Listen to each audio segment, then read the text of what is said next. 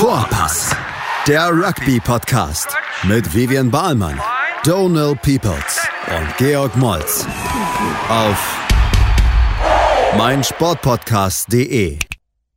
Ja, hallo und herzlich willkommen zu unserer neuesten Ausgabe der Podcast Vorpass. Wir haben es euch schon letzte Woche so ein bisschen angeteasert. Wir haben aber heute was Besonderes vor, ähm, unsere 70. Ausgabe. Wir machen es schon seit über zwei Jahren und sind jetzt irgendwie zusammen mit 70 gekommen. Ähm, dazu haben wir was Besonderes. Also nicht nur ähm, Big G und Vivian äh, sind da, sondern wir haben einen Special Guest.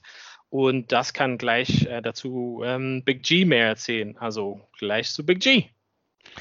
Ja, ähm, vielleicht fange ich gleich in Englisch an, oder? Das Ja. ist, glaube ich, besser. Yeah, well, so uh, a few weeks ago, when we did some research for our podcast, I came across the BBC Rugby Union page, which I occasionally check for some rugby news in terms of British rugby.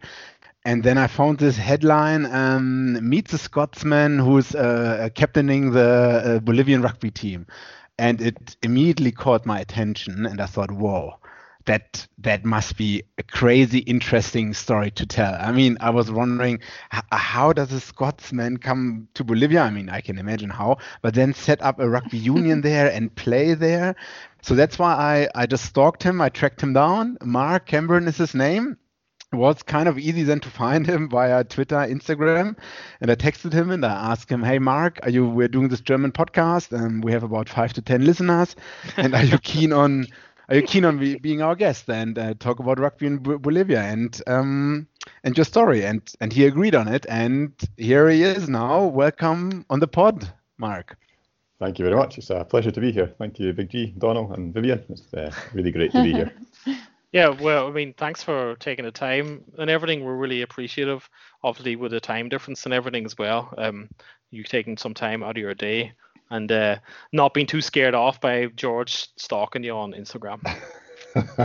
well, he never mentioned there was only five to ten listeners, but you know that's okay. yeah, he, he likes to play it down. It's actually six or t- six to seven listeners.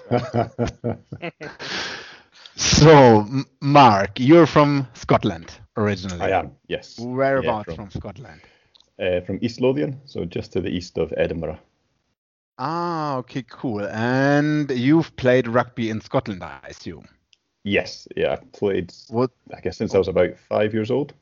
Ah, five years old. And um, you, you always had a passion for rugby, and you played it as a lock, I, I assume, or as a back rower. Yeah, so I yeah, always always loved rugby. I always played it when I was when I was a kid, right through mini rugby, and then at my high school, all the way all the way through to the first fifteen from my high school. I I started as a as a hooker actually. I used to be Oh, used to be a bit uh, a bit short and fat, so I started as a hooker. uh, and then when I started to grow, and that became quite an uncomfortable position to play for me, then I, I moved back to second row, and that's my rugby career. when was your last season in Scotland then? uh, a long time ago. I, my la- last rugby in Scotland was when I was at high school, so it was when I was 17. Uh, so that's what 20, 20 years ago.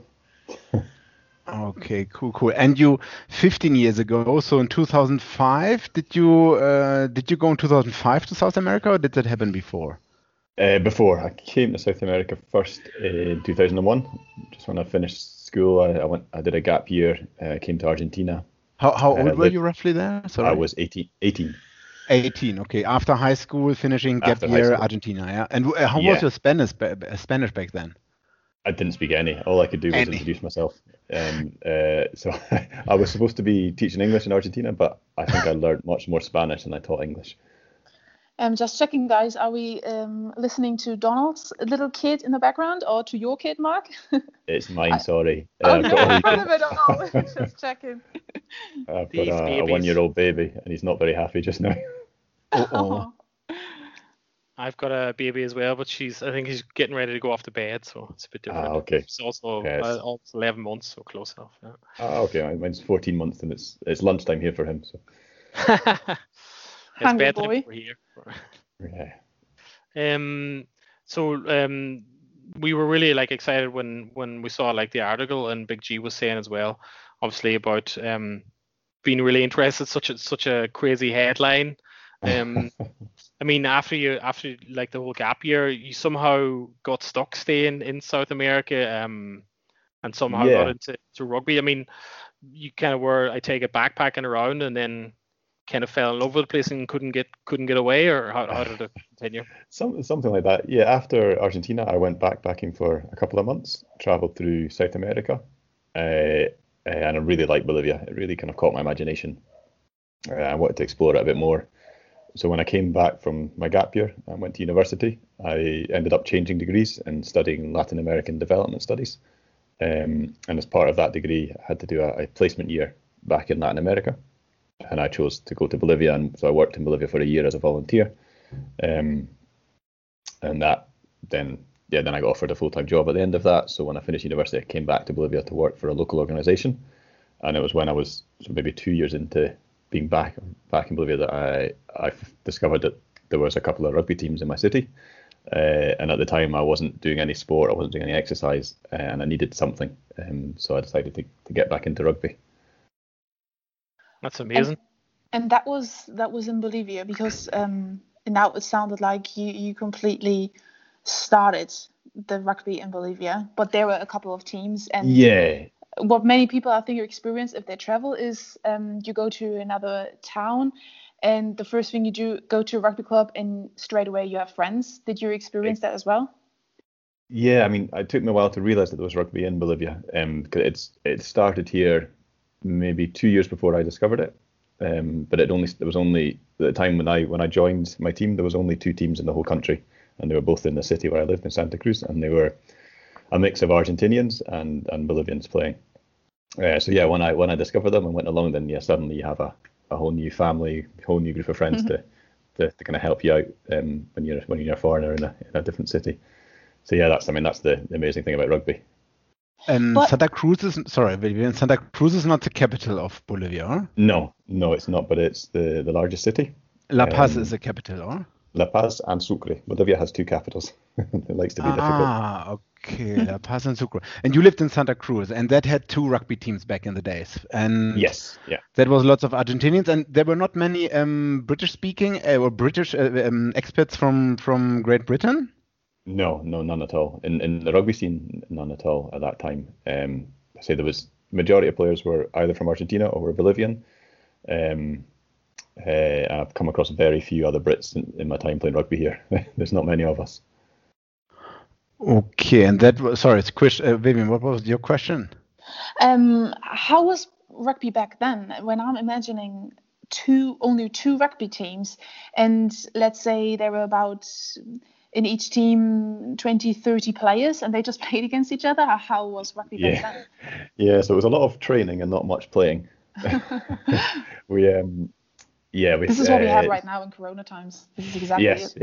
yeah, yeah, exactly. Um, so yeah, we it was just the two teams, so we would play each other um, maybe once a month, uh, and then we my team organised once a year. We organised an international tournament, and we'd have teams coming from Argentina, uh, Brazil, um, Peru would come and play in our tournament, um, and that was a chance for us to, to play against other teams. Uh, and every now and again, we would we would go on a on a tour as well, maybe to the north of Argentina or to Brazil just to get a bit more rugby. And, and at that point, when I joined, rugby did start growing a bit more in the country. So then we got another couple of teams in Cochabamba and in La Paz. And gradually we started having, in, in Bolivia, it's very challenging to have like a national league because the distances are so vast. Um, to be able to play against each other, you need uh, a lot of time to have to travel from one city to another. Um, so we, What's the uh, farthest? What's the farthest? The biggest distance between so cities? if we so if my team was to play against the team in La Paz, we're talking about a between 16 18 hours by bus to get to La Paz. And we're talking God. of a 16 change, or a 18 change hours by bus. yeah, just to get there. And we're talking of a change in altitude from Santa Cruz is at 400 meters above sea level, and La Paz is at 3,600 meters above sea level. How, So how much? 3,600 meters above sea level. 3,600. From Yeah, 400 to 3,600. Yeah, so it's a big. So what when we go and play in La Paz, uh, you get the bus on a late afternoon on Friday. You arrive in La Paz Saturday morning. You play the game uh, Saturday afternoon, and then after the after match meal and beers, you're back on the bus back home to Santa Cruz. Jesus Christ. Quite a, it's quite a, it's, yeah, it's pretty, it's pretty challenging, and obviously because rugby's very much an amateur sport here, and very much uh, a sport of um, that people play just through the love of it, not because they get any financial benefit of it, then obviously all the players have to pay their own their own bus fares and all their own expenses to be able to, to do these trips. So it's it's quite a challenge to. So at the start, when as more teams came kind of came on board, uh, we would do every couple of months we would organise a, a kind of a, a tournament where all the teams would come to the tournament and over in a day or over one or two days we would basically all play each other. Um, interestingly, rugby here started more as a 15 aside. We didn't start on in terms of sevens, which probably would have been easier to start with sevens, but we, we started with 15 aside rugby. Um, so the tournaments would be three or four games, 15 aside rugby, maybe with, with uh, half to 30 minutes. Mm-hmm. So that was quite a challenge as well. To, to play three three full games in a in a day it was pretty pretty hard. Three full 80 minute games.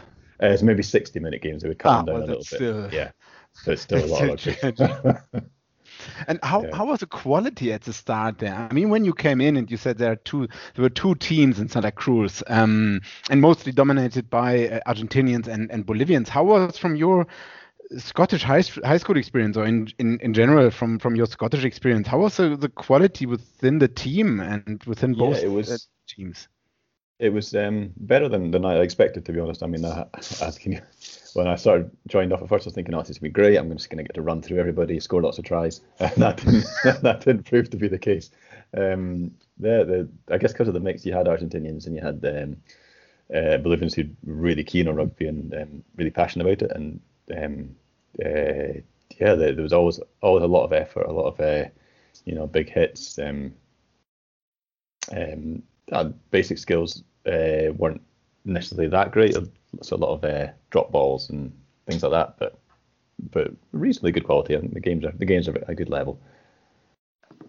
Would you say that uh, kind of in general, even back then or now, the kind of the type of tactics or type of game it is is like a let's say northern hemisphere tactically kicking and stuff, or a southern hemisphere sort of open and offloads and stuff, or is there not really a distinctive style yet, or is there something you can put your uh, I think um, generally uh, Bolivians are quite uh, quite quite big, quite heavy people. So there's quite a lot of forward orientated play, and that's quite because the, the influence is from the north of, of Argentina, um, and the north of Argentina is really well known for their forwards. They're aggressive forwards, you know, they're um, strong scrums and very aggressive back row forward players. So that that kind of influence on the Bolivian style, um, quite forward orientated. Uh, but then we have generally have quite fast backs as well, so it's in trying to get the ball into space and get taking advantage of our of our of our backs. Um, I don't know yet exactly what I couldn't put my finger on exactly our style of play, but it's kind of in that, that in that kind of that, that direction. Nice. And um, whenever, so whenever you're saying, um, what what I was interested in, you were saying about like the long bus journeys and then the the um, distance and altitude. Obviously, that's something that has like a massive effect. If, if you were sitting on the bus 16 hours, then you get out and then you're playing the game at higher altitude. I mean, did that have a big influence, or does that have a big influence in the game if at such a short period of time, not being able to get used to it, or is it like, how can I imagine? Yeah, that? I think so. W- w- when you play in altitude, there's kind of two. There's two theories. Um, one theory is just basically, I'm talking about an international level here. Teams will just fly and play at altitude that same day and then fly out straight away, so they don't have time to acclimatize and they just kind of go straight in. And the other theory is that you need to arrive and be be there for three four days to acclimatize before you play. Um, so for us, we very much have the, the theory of just getting in, playing, and getting out again.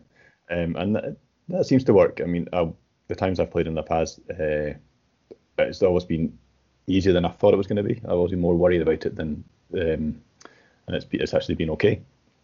Um, but then I think so from, from my from my team, like the, the kind of I guess the the stronger rugby teams in Bolivia are based in Santa Cruz. So when we when we travel up to La Paz, the levels maybe not as good up there. So it's a bit that kind of compensates the the, the difficulties in playing altitude. Nice. And at the start, when you started playing and you first uh, had to do those trips to La Paz, I mean, were you already in a relationship, or were you? Uh, I mean, your weekend is almost gone, and or even more than yeah. the weekend is gone. You know, I mean, I I feel already completely exhausted if I have a home game here, and I, I feel squashed as a, a, a, front row player, and and but then it, it, traveling like 32 or 40 hours. I mean, that's uh, quite a lot of passion, I would say. Yeah, I think at the start, um, yeah, I was I was I was married and had a, a young uh, son at that time. He was three, four when I started playing rugby in Bolivia. So I, I focused more on the on the home games. I didn't do so much of the traveling just because it didn't didn't fit in with my my work schedule and my family life. Uh, it's only been kind of more in more recent years because um, I, I, had a period back in Scotland, sort of in the middle when I went back to Scotland for a few years. I, I changed jobs, started working for a Scottish organisation, and then came back out to Bolivia. And it's been in that kind of second period, so the last five years, where I've been able to take part in much more of the trips and really kind of uh, experience that side of the rugby here. Um, I have a very flexible uh, family, very supportive. They really help me um, kind of take part in, in, in, that side of rugby and, and a lot of the trips we do together. So my wife comes with me on a lot of the trips now. Oh, that's pretty nice. Yeah. Um, we just reached our. I think uh, we have a break now, um, and we are we continue after the break with uh, what happened then after the first years of of rugby okay. for you. So just stay tuned, guys, at our podcast. Schatz, ich bin neu verliebt. Was?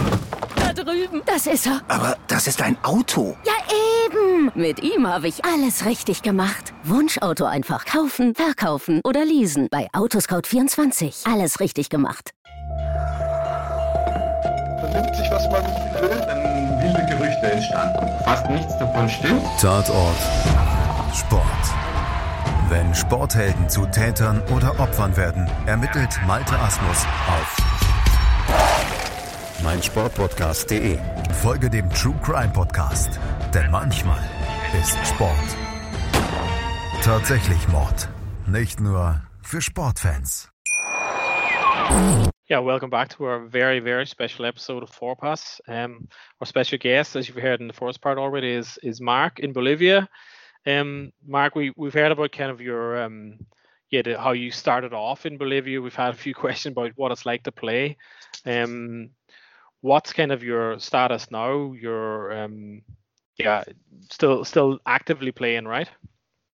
Yes, yes. I'm I'm 37 now, but uh, and I didn't think I'd still be playing at this age, but uh, I am still still playing. I mean, just now because of uh, coronavirus and because of lockdown, we haven't been able to set foot on a rugby pitch for the last six months, um, which is very frustrating. we all we all want to get back on the pitch, but um, yeah, at the moment I'm still I'm still an active player.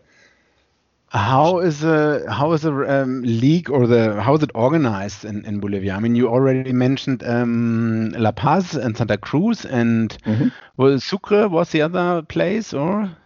Yeah, so we have a uh, we have now around about uh, 16 uh, teams in, in 16, Bolivia. 16, yeah. 16 clubs.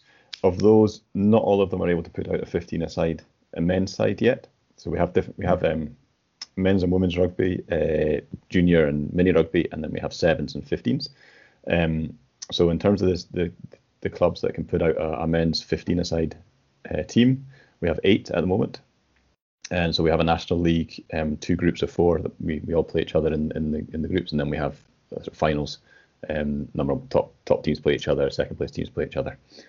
Um, so the teams that play in that league, most of them are based here in Santa Cruz, and then we have teams in Cochabamba, uh, which is a city at 2,800 meters above sea level. So it's kind of on the way to, to La Paz. It's a 12-hour bus journey to get to Cochabamba.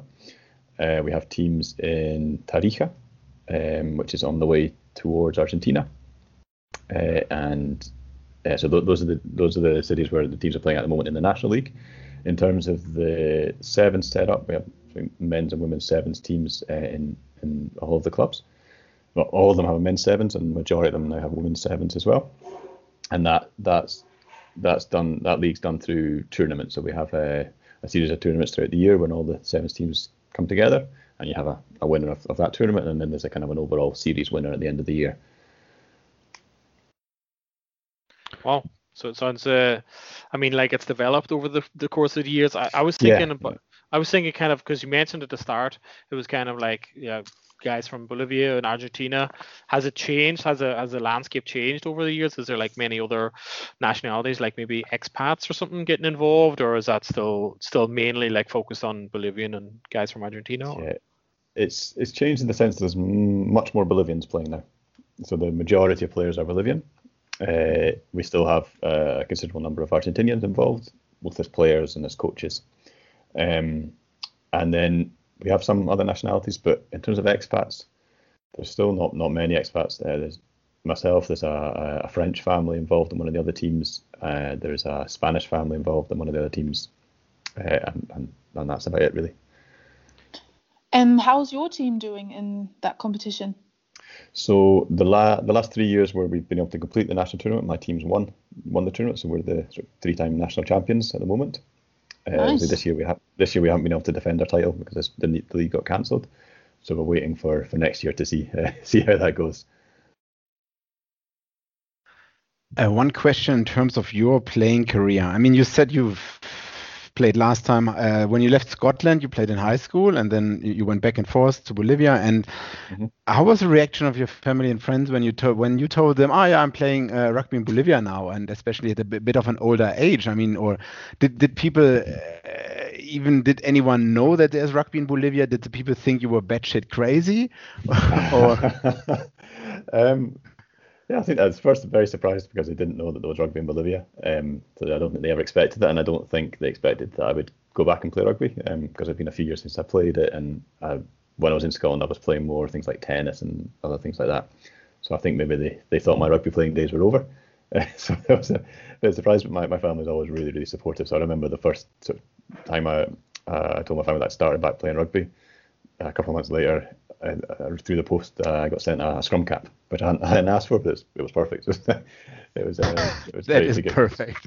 Yeah, because you can't um, you can't really get much much rugby kit here in Bolivia, so that was great to get that sent out to me. Um, what is do it, you think? Yeah. Yeah, Vivian.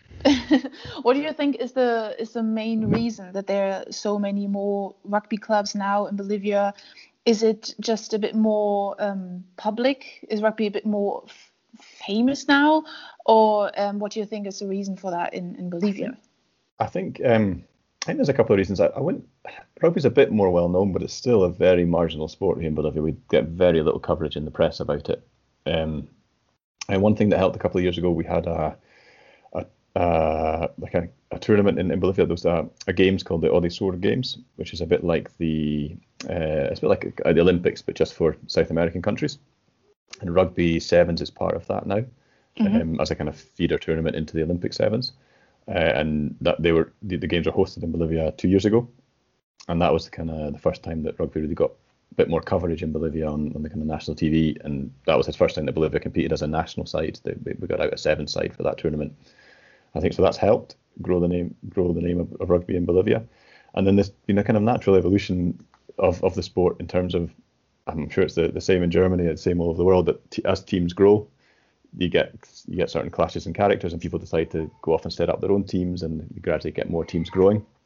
So that's been the case here in Santa Cruz, where we started with one team and now have five teams in, in Santa Cruz, uh, and similarly in, in other cities like Cochabamba. And uh, I think it's a lot of people who are really passionate about rugby who either uh, want to support one of the teams or want to set up their own team and just kind of uh, give people a chance to play the sport. And then uh, a lot of Bolivians who, I guess, one of the good things here is, if even though on national TV you don't see anything really about rugby, if you if you get cable TV and you get ESPN, there's a lot of rugby on ESPN because we're so close to Argentina. We've got all the Argentinian uh, sport mm-hmm. coming, th- so we we get to see a lot of um, we get to see the Pumas. We get to see a lot of uh, we to see the rugby championship. We can watch the Six Nations. We can watch some of the European games. Uh, so that that brings people in. People kind of come across rugby, get really interested in it, have a wee search online to see if there's anything in Bolivia, find that there's teams, and then that just helps grow the numbers of people playing.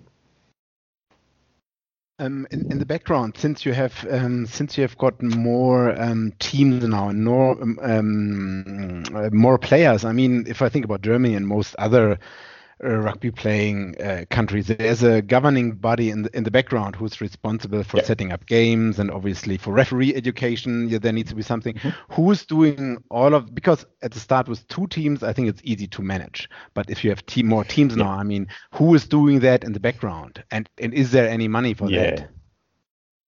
Yeah, so at the start we didn't have any governing body. It was just the, the teams um, amongst ourselves working things out and then in 2009 we set up the the Bolivian Rugby Federation, um, which was made up of uh, of people from the clubs or from the clubs who volunteered a bit more of their time to, to work in the, the Bolivian Rugby Federation and start Were, trying were, to bring together were you involved in that?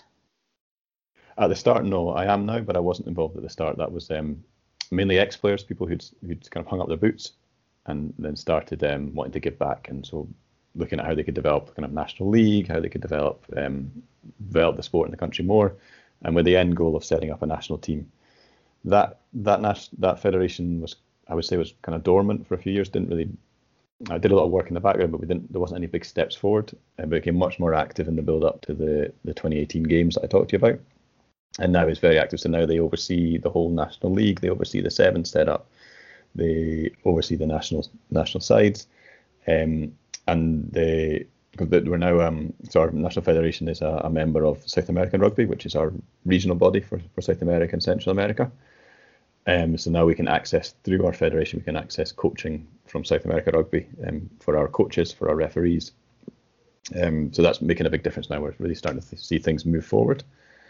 Um, but in terms of financial support, there's there's there's none. So they uh, we don't get any. I mean, it's all it's all voluntary work. So um, people giving up their time um, through the love of the sport. Um, we are recognised now as a member of the Bolivian Olympic Committee.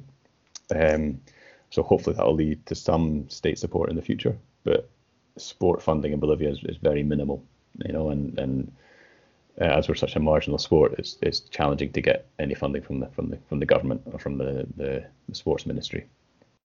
Um, myself, uh, I am involved now, as I said, in the federation. So I'm, I've been brought in recently to help set up the mini rugby um, program for Bolivia.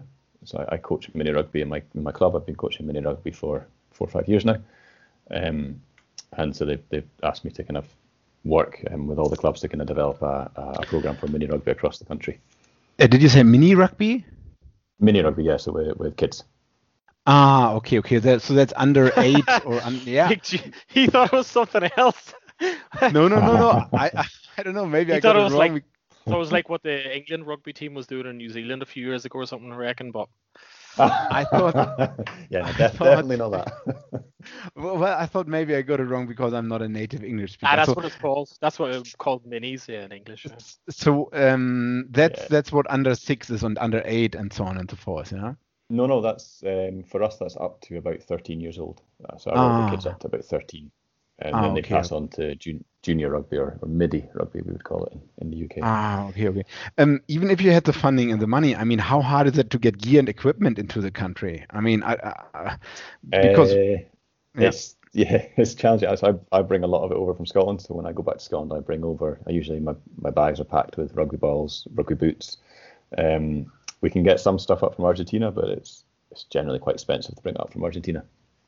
Um, but yeah, there's definitely a lot more kit available now than there used to be. When when I first started here, there was like no rugby no rugby kit, and you would you, if you wanted to get rugby boots, you'd have to go to the the market where they have second-hand clothes stalls and search through piles of shoes, and you'd sometimes find American football boots, and that, was that was Mhm. what we would use.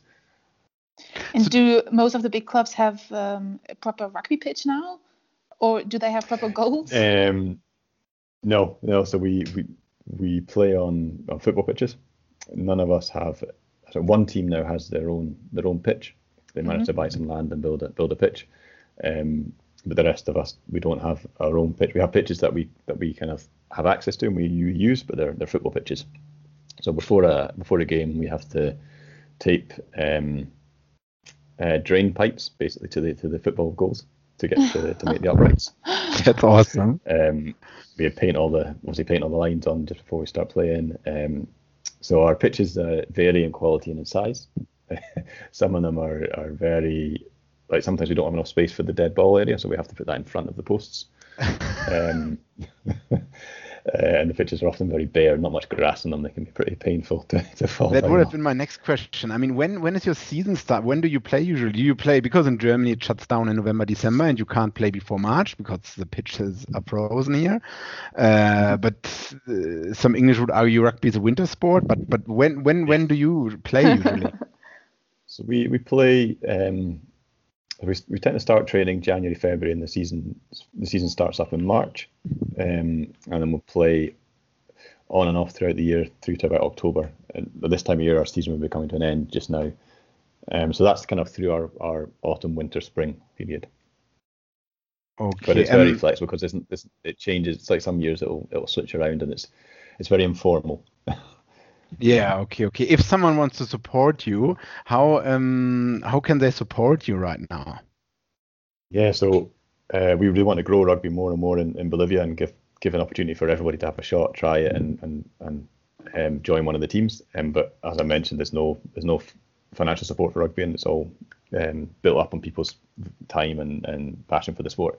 So we've put together a crowdfunding page for our, our national federation to kind of help support the the national teams and the the club sides and the rugby development across the country. Uh, our crowdfunding page is it's justgiving.com slash crowdfunding slash Bolivian rugby. Um, we've got a whole story on there you can have a look at. There's a, a, a video and um, a story of the rugby development in Bolivia. Um, and we, yeah, welcome any any support if, if people feel passionate about rugby and want to help us grow the sport here in Bolivia. We'd really uh, love to have you on board helping us out. Great. Yeah. Um, justgiving.com slash crowdfunding slash uh, Bolivian rugby. We post it on our Facebook page as well. I think every every dollar uh, is, is welcome. Um, it puts for me it puts really things a little bit in perspective because we in Germany we are saying we're a developing country as well in terms of rugby, but it, it's still we have a few thousand players and the, the federation is, is already over 100 years old and Mhm. and we still have lots of structure here and we have pitches and, and gear and stuff like that but Yeah.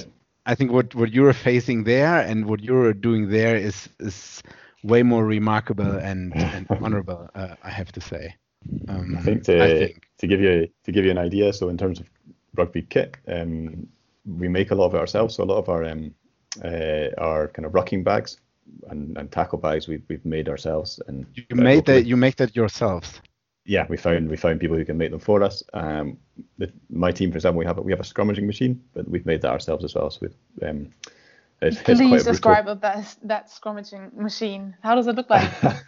it's like a big a big uh, sled made out of uh, heavy iron uh, iron bars, uh, and we have um, big uh, cushions that we can slot onto it. And so it doesn't look too dissimilar to a, and basically to, to to put weight on it, we just get all the players who aren't in the scrum to stand on it, and that gives us enough weight to. to then- If- you could again. send a picture through we would uh, appreciate that i would I'll, I'll, see okay, that. I will do. I will do. Um, yeah, about your um, we still want to talk about the national team and the first game Mm-hmm. against Paraguay and and how you became the captain. And we're doing we're doing a break Okay. now, and then we chat about that afterwards. So, dear listeners, um, um, Stay talk tuned. to you soon. Stay tuned. Schatz, ich bin neu verliebt. Was? Da drüben. Das ist er. Aber das ist ein Auto. Ja, eben. Mit ihm habe ich alles richtig gemacht. Wunschauto einfach kaufen, verkaufen oder leasen. Bei Autoscout24. Alles richtig gemacht. Yeah, welcome back to uh, Pass. We've got uh, Mark on the line from Bolivia, and uh, we're really, um, yeah, flabbergasted with the, the the great talk we've had so far. We've saved some more um, questions for you, Mark, and we're super appreciative that you take the time. Um, one of the things that we were really um, happy about in the in the in the article that was on the BBC, obviously, was talking about the national team and basically the, the the headline was meet the Scot who captains the Bolivian rugby team. I mean, if that isn't a headline, then I don't know what it is. But maybe you could tell us about how that kind of came up. You- Like, I mean, that is pretty amazing. Um, tell us some more about that. Like, how Yeah. how did that happen? Yeah, it's um, something that I never thought would happen. um, so last year, at the start of last year, um, as we'd already had our sevens aside teams playing at a national level, um, then South America Rugby said to us, okay, now you need to get a 15 asides men's team out and, and eventually women's team as well. So we started the process of kind of putting in place uh, structures that would allow us to set up a, a national team. Um, and I, I thought I was well, far too old for that, and that there'd be plenty of other players who could who would take my position, take my, my place in the team. But I got called into the, the first training camp we had, uh, which was uh, February last year. Um, um, went along to see to see see what it was like, uh, and then kept getting called back into the training camps. And um, we we kind of we tried to come together once a month. Obviously, with all the all the difficulties that I mentioned about playing rugby in Bolivia in terms of the distances and the costs, uh, it was obviously a challenge. We, we luckily for me the, the training camps were always in my city in Santa Cruz, but a lot of the other guys had to come from Cochabamba, La Paz, Tarija for the weekend, and we would meet up uh, Saturday morning, train all day Saturday, all day Sunday as a as a national team uh, or as a squad. Um, so that went on for the first half last year, kind of every month. And then um, in July, we we travelled as a squad down to uh, a city on the border with Argentina called Yacuiba, uh, and a couple of teams from the north of Argentina came up, and we played um, we played some matches for the first time, kind of as a as a national team. That's the first time we got to use our, our national uh, strips, our national uh, rugby top, which was amazing. Uh, and I was still kind of thinking, well, I'll I'll I'll take part as long as I, as long as I can, but I'm sure that then when, when a, a squad's announced, I, I'm sure I won't be part of that. Um, but the the first team that was put out at that that weekend, I was involved in. I played second row in it, um, and that was great. So I played all, all the games that weekend. Really enjoyed it. Um, and then that was all building up to us going away to Paraguay. We we set up our, our first international test match uh, against Paraguay. Um, so, so you never year. had any any there was in Bolivian history, sports history, never an, a, a, normal rugby match, a normal test match between Bolivia and another na nation never took place. No, no, no, never, never. No, that was that was the, the first time we'd ever had a, a, an official test match or, or ever even competed as as Bolivia, you know, at a national level against another national side. Um, so it was phenomenal. And um, so when the coach said to me, like, Mark, I want you, I want you in the squad, that was um, kind of mind blowing for me to think, okay, I'm going to play an international game. And I remember seeing that when we were en route to the game, uh, there was stuff that came out on social media that the Paraguay uh, Rugby Federation put out, so saying official test match Paraguay Bolivia, and just seeing those word those words, you know, official test match, it was just uh, crazy. I kind of couldn't, couldn't quite believe it. Um, but at that point, uh, we hadn't named the captain. So we went, got the bus to, to Asuncion in Paraguay, which is 22 hours journey that's, to Paraguay. That's the capital, Asuncion, or? Asuncion is the capital of Paraguay. Just yeah. at the border so, to Argentina, or? That's right. That's right. So for you, so got, for, from Santa Cruz, where you live, it's a 22-hour trip by bus. Yeah. So for me, it was 22 hours. For the guys who'd come down from other cities, you know, they had to add on 12, 16 hours before they even got to Santa Cruz. So it was a, a long journey. We all, we all gave you must really love our, that sport, Mark. yeah, yeah, it's a great sport, and it's get as I as I said to the, the guys in the team to get the, get the chance to, to represent uh, your, your, country. Um, you, you do anything anything you can to, to, to take that chance, wouldn't you? So just be off to go and play in the first international game for Bolivia. I mean, people were, were going to make. And, and that happened in September last year. So roughly September uh, last year. More or less yeah. 13 months ago, yeah. Yeah. And and right. who's so who's your coach? Who's your who's the coach of the national team and and who put him in charge? George, I mean, he still needs to he still needs to tell us how he became the captain. Okay, yeah, okay, okay. Yeah, sorry, Mark. It's it's George's first day. Normally we, don't, we don't allow him to talk so much, but I'm, I'm so excited. Okay, you're sorry, still I, I went, on I went on a bit with my answer.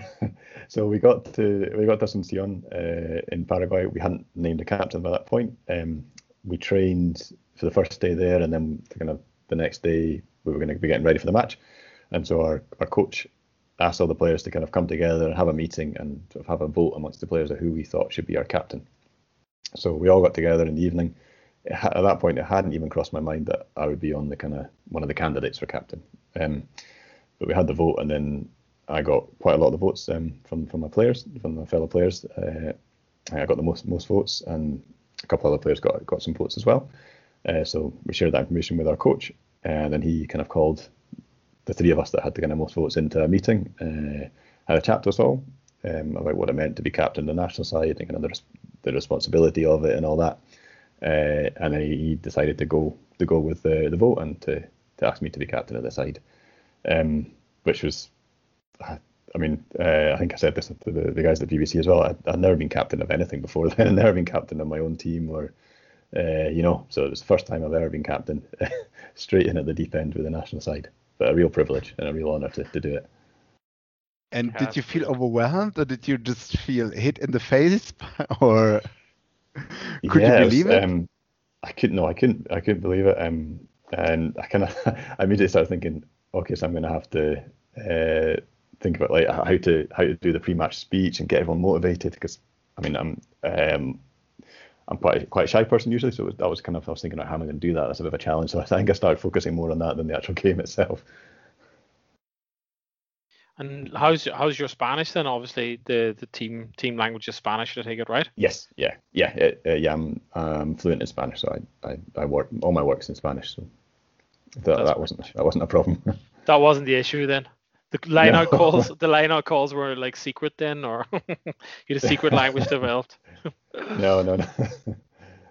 um, but, yeah, don't know. I'm just saying it's like obviously an amazing story, and it's uh, it must have been yeah, you must have been super chuffed to be be um like the national team captain. That's pretty amazing, and like such a journey yeah. as well. Um, for me, what was kind of the like to just kind of have an idea of the the level? We asked you kind of a bit about the level when you started off at Bolivia, come from Scotland, obviously as a comparison. What was a kind of the national team like level against Paraguay? Like that was probably a step up then again, right? Or yeah, it was a, a big step up. Paraguay are kind of one of the I mean, they're not the top South American sides, but they're pretty high up there in terms of South American sides. They've got a long history of playing rugby.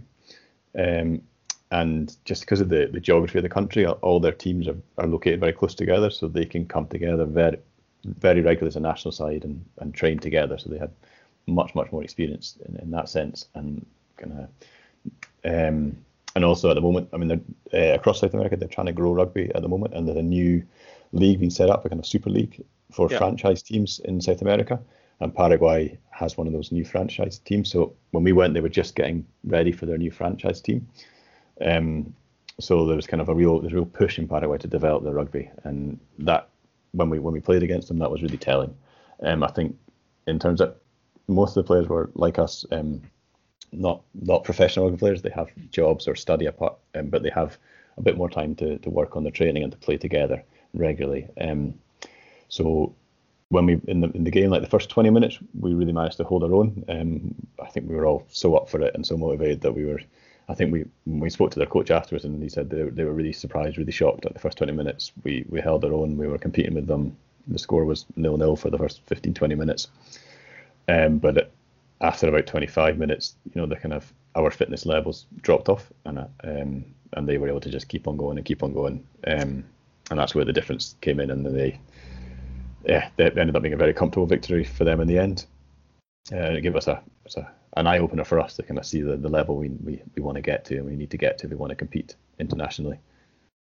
But I think the result result is irrelevant. I mean, I think it was such a big exactly. step just getting there and that first that first step and you know getting awareness out there and stuff like even even the fact that like we know about you and stuff like that. I mean, that's that's pretty that's a like a shock wave. You know, people know now that it's there, it exists. Yeah. You're there. I mean, really, I mean, I think that that's that's really a test, a testament to the going that's, in from. Um, how? That's exactly. How was it received in Bolivia the the test match back then? Uh, was it in the newspaper then, or did it? Uh, did you get? Did you guys get a bit more attention? Uh, not as much as we would have liked. I think we would have liked it to get a bit more coverage. Um, I think amongst the rugby community, and there was a few a few articles here and there in the in the press, but um, it, I, it would have been good to get a bit more coverage and a bit more notice of it, just in terms of growing the sport. Since then, we've been able to, with the help of uh, South America Rugby, do some training courses for, for sports journalists in Bolivia so they learn a bit more about rugby and are able to report on it. Because I think a lot of the times journalists here, because they're unfamiliar with the sport, aren't really sure about how to report on it. Yeah, true. They're a bit scared. I mean, if you're a journalist yeah. who never had any idea about rugby and you send them there, and it feels awkward for a, a journalist to um, talk about the sport. Um, yeah.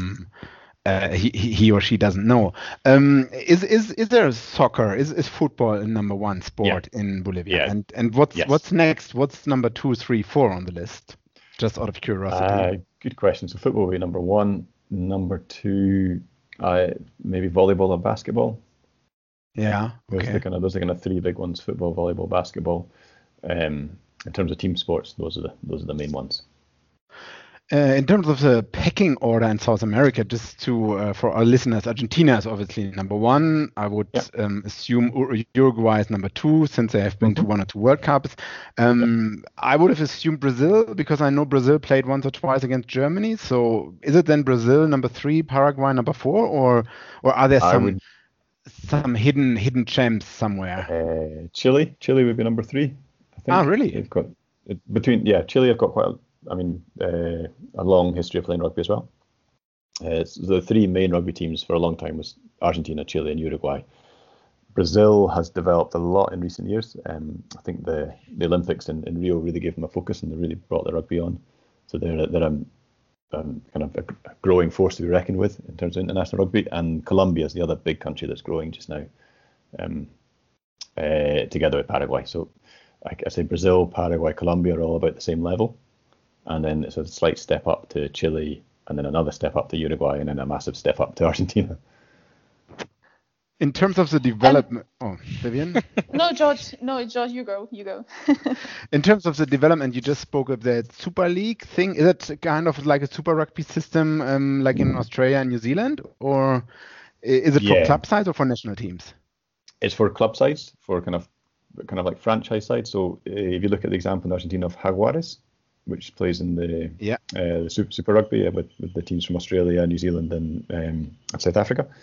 So the idea was to set up a level below that, but that was professional because until that point there wasn't really any professional rugby below that. So the idea is to set up a, a league below that that's professional and can help bring forward the development of rugby in South America.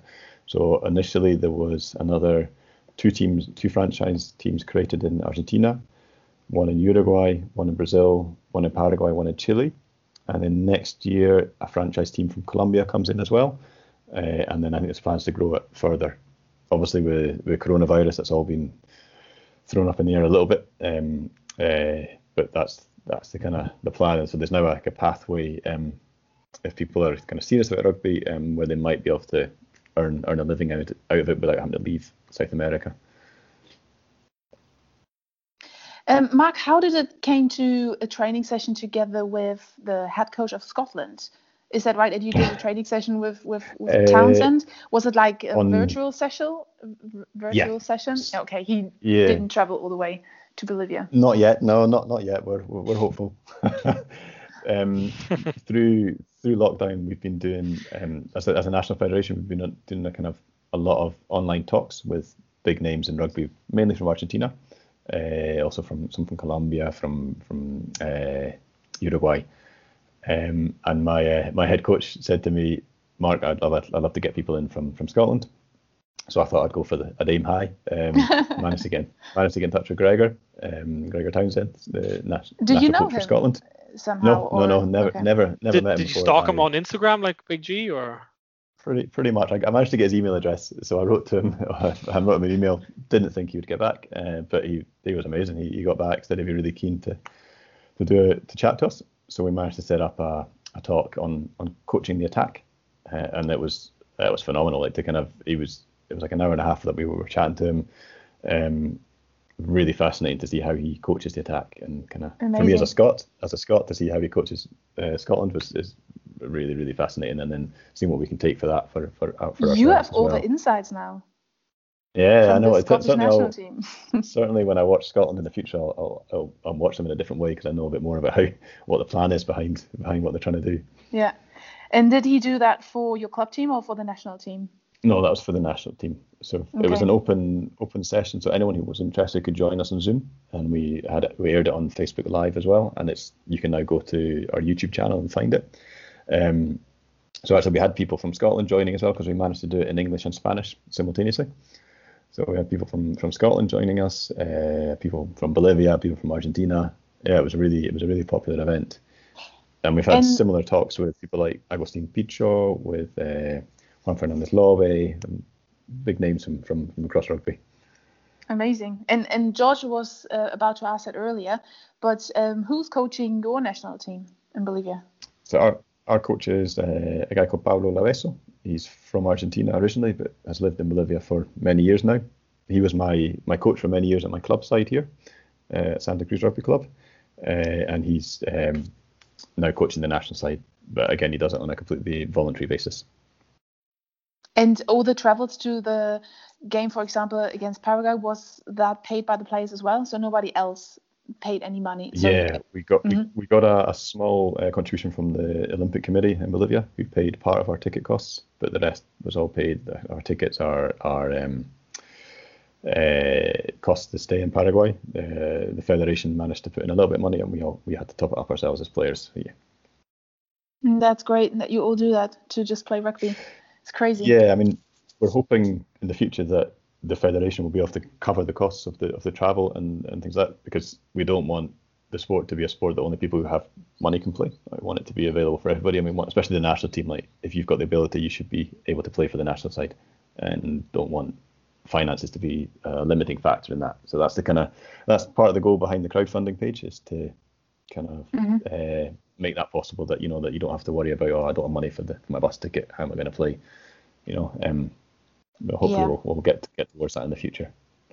And you are in charge of the minis now. And can you see that more uh, younger players come in through to play rugby because maybe because of the game against Paraguay and a bit more publicity probably about about the sport in Bolivia?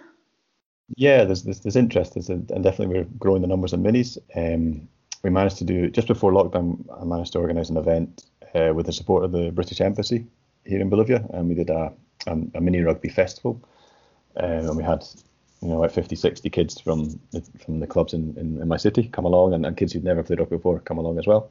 Um, and there was a lot of interest. Just such a shame that that lockdown came in and we couldn't continue that. But um, we've been like with my team, for example, I've been continuing mini rugby training on Zoom. Every Saturday, I, I coach my my minis uh, via Zoom.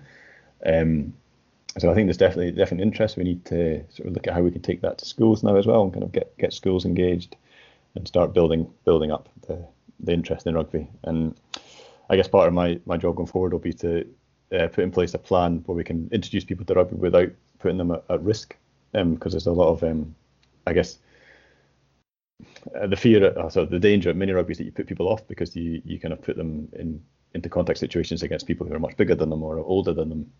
Because when we have a when we do a mini rugby session here, we get a real mix of ages. We don't have enough kids that are young, you know, kind of five and six to put them together, and then kids who are ten them together. We have to mix everyone together.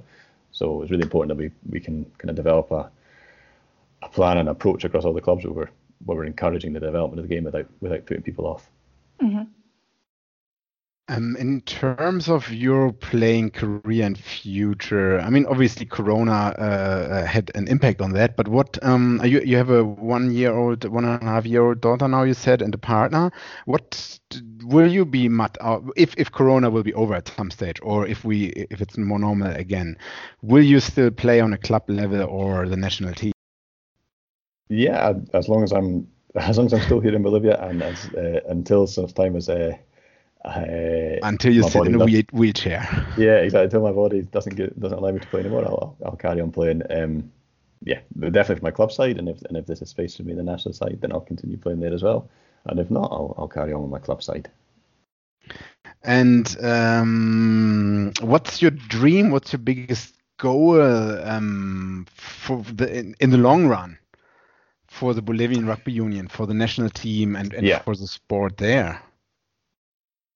Um, I think really just to keep to keep growing the sport in the country for the national team, the men's and women's teams to start competing regularly at international level, and to start growing. Um, so we we want to challenge ourselves against teams that are around about our same ability. So that'd be the likes of Peru, um, Central American sized as well, um, like uh, Costa Rica, uh, Guatemala, Honduras, countries like that, where we, we'd like to compete against, and kind of prove that we can that we can beat these teams and, and move up move up the ranks in South America. Um, I also have a dream that I'd love to take a team from Bolivia, like a national team, over to over to Europe, over to Scotland, uh, to play maybe play sevens um, in some of the tournaments over there. We have a, a famous sevens tournament. You, you'll have heard about it in Scotland, the, the Melrose Sevens. I'd love to see Bolivia as a guest uh, team there one year. For our be big listeners, maybe from Germany who don't know, that's the oldest rugby sevens tournament in the world. yes, that's right. The first Rugby one, sevens was- 18. was- was in uh, when was it founded? 80 something. 1880 something. Yeah, sure. okay, okay. Something like that, yeah. Yeah. So I'd, I'd love to see uh, a guest side from Bolivia across, just experiencing uh, rugby on a in a different environment in a country where they have a long history of playing rugby and they can kind of get a feel for it. I'd, I'd love to I see mean, that. if it if it doesn't work out for Scotland, there's always tournaments here in, in Germany and Berlin that you can join, and we can Yeah.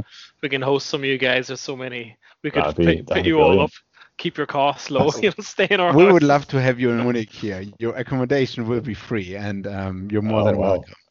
We we'd love to do that. I mean, yeah, a tour of Europe's coming across to, to Germany and playing there. For I guess for our players, because a lot of our players have never played outside of Bolivia and never experienced rugby in a in a in a, a rugby club that has a long history of you know uh, as a club. Um, so just to kind of to let people see what rugby's like in other places and kind of open open their eyes a little bit, uh, which would be a dream come true. Yeah, well now you know where we live, and you can always, get in touch whenever, whenever, I'll be banging whenever, whenever door. Corona normality returns. Then, then um, you can get in touch. I was um had one one one kind of last question. You you already spoke a little bit kind of about yeah like a future for Bolivian rugby.